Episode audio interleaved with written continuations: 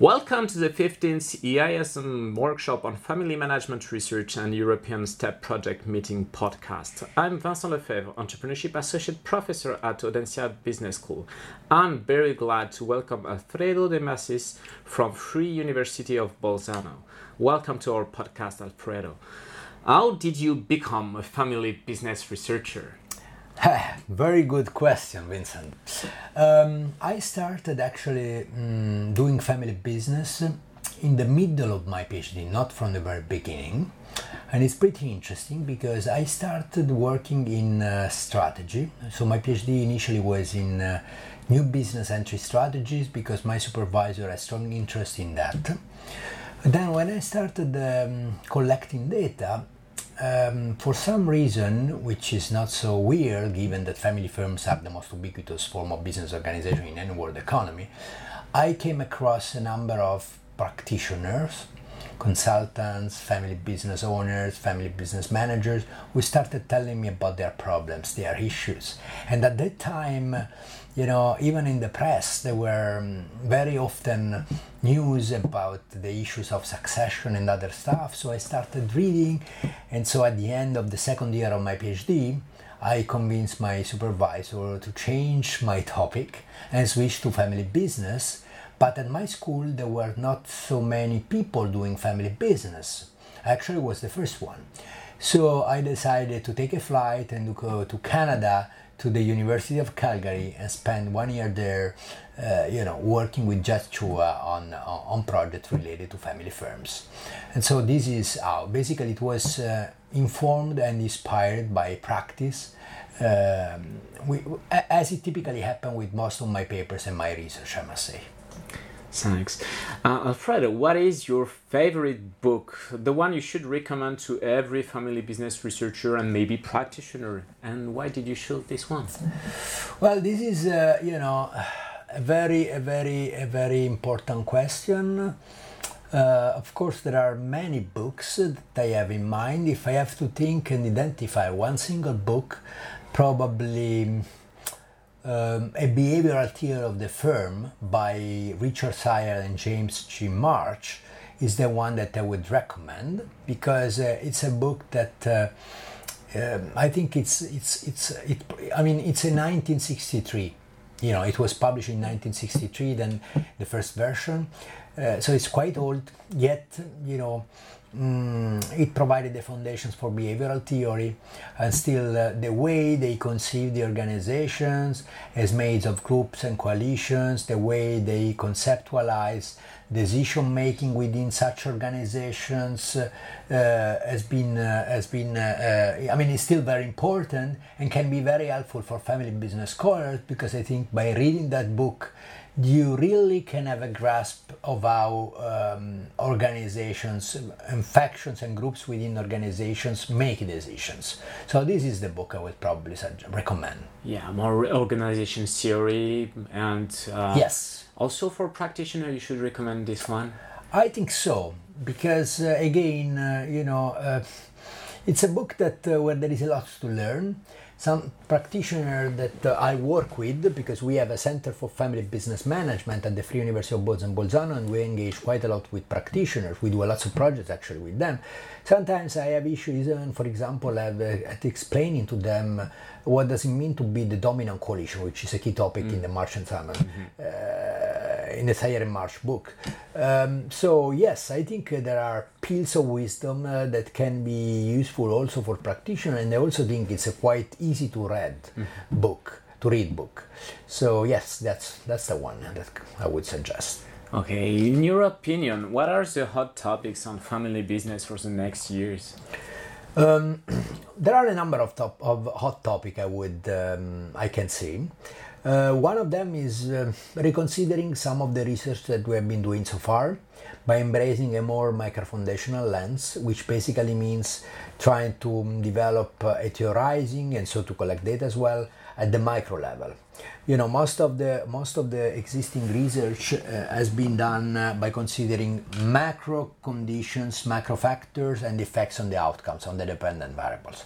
If we look at the micro level which basically means looking at conditions for individual actions and looking at individual actions itself we can, uh, I think, understand more, uncover more about uh, how, uh, you know, some kind of behaviors uh, at individual, group, uh, on the organizational level and family level, of course, uh, would unfold. That's one topic. So, you know, drawing more on micro foundations. Another interesting questions for future research, future research avenue refers to embracing a temporal perspective. So most of the um, studies uh, in the family business literature have been taking a static perspective. Perspective, for example, you know, in examining different topics, for example, innovation, taking more seriously into account the temporality of these events, which of course, you know, empirically means. Uh, tackling some challenge because you have to design longitudinal studies because you have you know uh, to, to employ some research design that are more time consuming but uh, that's that's very important because we know that the family business is a kind of organization where the two systems, the family and the business, both evolve over time, and so that's another one. Another one is what I called, you know, um, considering more the past and the tradition and the heritage. Um, very often, um, family firms are well known for being a kind of uh, organizational setting where tradition is very much visible, very important, is uh, handed over from generation to generation. Yet, if you look, uh, for example, at innovation studies, uh, in the innovation literature, very often they say if you want to make the way for the new, just forget about the past. But this is not always true to family firms. So, understanding how family firms can deal with their past, how they can treat, how they can leverage, how they can uh, leverage their tradition as a key resource for competing is another overlooked and in my view important area. Um, then of course it's also interesting to understand for young scholar and for you know future reader more generally uh, what changes when you switch your perspective from the family business to the business family what happens to the business family? You know when you have a business family it means that you have a family that very likely will be managing a portfolio business. What changed in the logic? Probably some of the knowledge that we have uh, in the family business field doesn't hold anymore and uh, understanding more this is another interesting thing. Another very promising area for future research refers to um, taking into account uh, mm, some important contemporary phenomena uh, that are typical of the 20th century.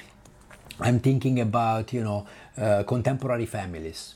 You know, the notion of the most of the knowledge we have in family business is uh, based on the nuclear family. We know that in Europe, for example, this is model, this model is in crisis because the number of divorces is increasing exponentially, the number of birth is decreasing. We have domestic partnership, we have you know uh, same-sex couples, we have uh, extended families with uh, you know uh, so understanding uh, how these phenomena might impact um, current knowledge about how to manage family firms is very important because of course when you have an extended family this will have an effect on succession.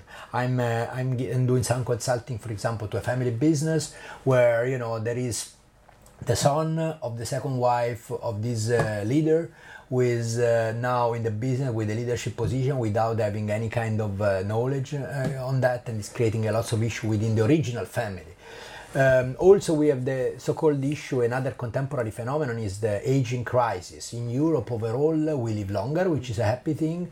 But this uh, not only is, um, you know, putting at risk uh, the sustainability of all the pension system, but it's also a, a, a phenomenon that uh, is likely to affect succession because now people live longer, which means that the senior generation and the younger generation will be cohabitating during succession for a longer time and so this creates further issues. Of course, digitalization and globalization are two further contemporary phenomena. So really putting into perspective and contextualizing family business research. Another point is about performance research. You know, most of the a big portion of family business research has been, has been studying performance, their economic and financial performance, comparing family firms and non-family firms or different types of family firms.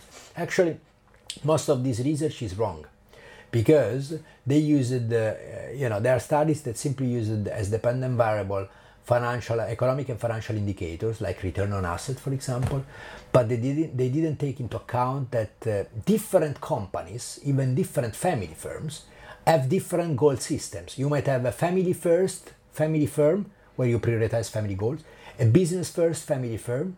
You might have firms where family firms where financial goals in terms of value creation only is the is the is the goal system. Other where you have multiple substitute goals others where you have multiple positive or negative complementary goals. So if you don't uh, consider the goal system when you compare two different organizations using just financial and economic indicators you are not achieving any i mean it doesn't make sense.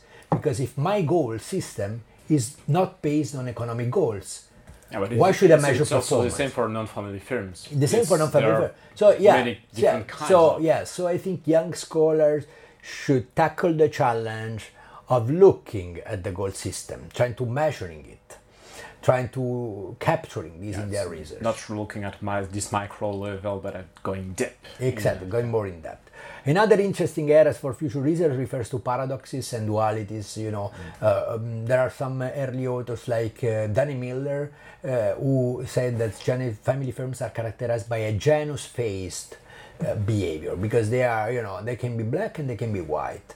Uh, and uh, or sometimes there are paradoxes. One of the paradoxes, for example, that emerged from my study is the paradox between tradition and innovation. You know, uh, which is paradoxical. On the one hand, you need to do innovation in order to compete in the long run. On the other hand, uh, if you forget about the tradition, you risk to lose uh, the real nature, inner nature of a family firm.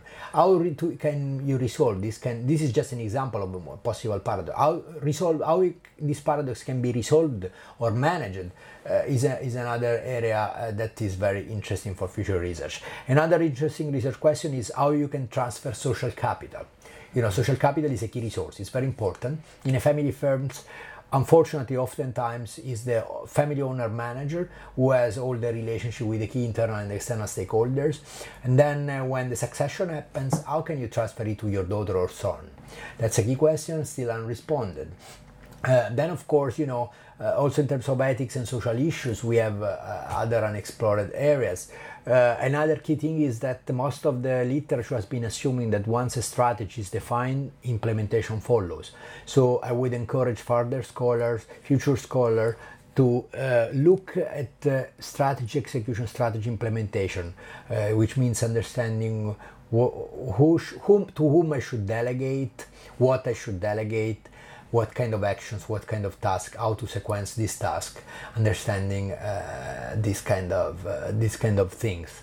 Um, change management is another area where we don't have that much uh, that much knowledge. And finally, also socioemotional wealth has been a very important concept for the field, without any doubt. Still, you know, as any umbrella concept, there are some uh, um, i mean we can advance we can draw on this concept and we can advance it. For example understanding better whether it's more suitable to treat this as a collective whole or whether it's better to consider its components because it's made of different components as five interdependent components and five independent components whether the five components uh, you know are um, of the same value uh, i mean whether different families uh, or families in general attach the same value to the five components or some are more important than the others so uh, establishing hierarchies between the components and stuff like that so moving from the umbrella concept toward a more uh, in-depth and closer look at, the, at, the, uh, at this important concept um, these are my topics. Okay, thanks. A huge agenda for all family business scholars. thanks a lot. Alfredo for joining us to uh, for the recording of this podcast. All the podcasts are downloadable on podcast-entrepreneuriat.audencia.com.